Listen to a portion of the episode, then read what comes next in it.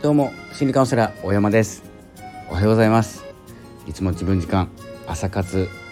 ラジオです、えー、1月19日、えー、放送を始めていきたいと思います。今日もよろしくお願いいたします、えー、1月19日、えー、もう1月もですね半ばを過ぎてもう月末に入ってくるところなんですけれども、えーとですね、最近ですねあの初心者さん向けとかですね配信者さんに向けた放送が多くなってるんですけれども、まあ、配信者に向けてというかですねほとんどですね聞いてる方、まあ、聞き戦の方もいらっしゃるかもしれないんですけれども、えー、多くの人がですねもう配信をしていると思います。でですね、ま、2021年今年入ってから、えー、少しですね、まあ、登録者というかですねあのスタンド FM を始める方っていうのが、えー、増えてきていました。で1月4日が一番多かったのかな一番多かったというか僕の体感ですけどもで、えー、1月からまあ新年始めて新しいことを始めよう音声配信を始めようとですね、えー、始められたのはいいんですけれども、えー、僕が以前出したですね、えー、ラジオにも、えー、言ってるんですけれども、えー、1月1日えー、簡単に立てた目標は1月15日に挫折するというですねお話をしたはずです。えー、というようにですね、まあ、半ばぐらいになるとあの三が日とか元旦に立てた目標は休みモードで立てた目標になりますので仕事モードになった時にやめてしまうということが多くなってくるんですよね。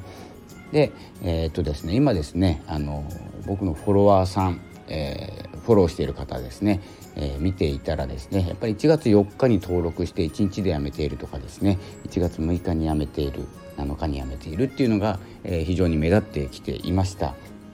なのでですね今続けている方はですねこれからどんどん続けれると思います。継続できると思います、えここからですね、えー、逆にですね、えー、元旦を過ぎてもう仕事モードに入って、えー、そのお正月モードを抜けた頃に、え始めたから始めた方の方がもしかしたらですね続くと思います。なぜならですねもうやる気モードに入った、えー、継続というかですねスタートになってますので。なのでですね今続けられている方ちょっと頻度がですねえまばらになっている方もいらっしゃると思うんですけれども、えー、音声配信っていうのはですね、えー、何のためにやるかということで、えー、もう一度ですね考えてみると、えー、何をしたかったのか何かを伝えたかったはずなんです。で自分を発見するとか声に出すことで、えー、自分の、えー、何か中身の方に気づく、え、自分で今まで気づいてなかったことに気づけるということでですね、え始められている方が多いと思います。まあ、そんなに、えいないかもしれないんですけど何かを伝えたいっていうのはいますね。何かを伝えたい自分のこの趣味とか、え自分の自分は何者なのかっていうのをですね知りたかったりするんですけれども、えそれをですね音声を使って、発見していくということで始められたと思いますので是非ですね、えー、まあ、頻度は上げなくていいんですけれどもマイペースで続けるということで、えー、やめないように、えー、やっていきましょうということでですね、えまあ、そろそろですね1月の月末に近づくにつれてまたちょっと忙しくなると思うんですけれども、えラジオの方ですね喋ることを、えあまり決めないで、えー、ゆるく、え続けていっていただきたいと思います。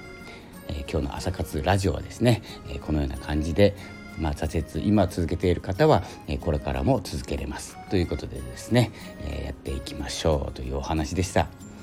それではまたお会いしましょう。ありがとうございました。さようなら。